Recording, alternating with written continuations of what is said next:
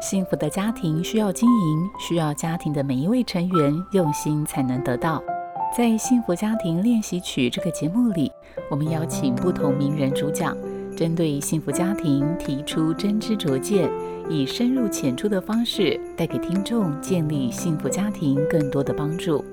如果你喜欢我们的节目，请帮我们分享给你的朋友，也别忘了按下订阅，避免错过之后精彩的内容。是凡事包容，凡事相信，凡事盼望。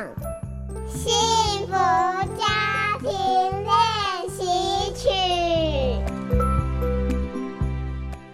去接大孙女海蒂下课后，两个人一起搭空车回家。到站的时候，我起身刷卡，竟然屡刷屡败，显示不出来。我一下子心急了，想到也许是卡片坏了。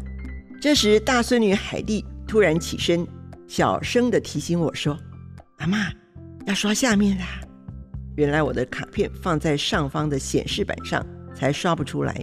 我赶紧换到下方的正确刷卡位置上，终于顺利下车。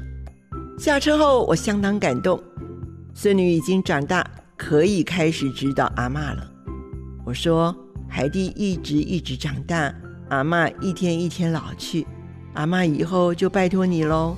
走不动的时候帮忙扶一下，糊涂的时候偷偷提醒一下。”孙女坚定愉快地回答我说：“没问题。”老人的晚年逐渐走向衰老病痛，我们如果期待老有所终。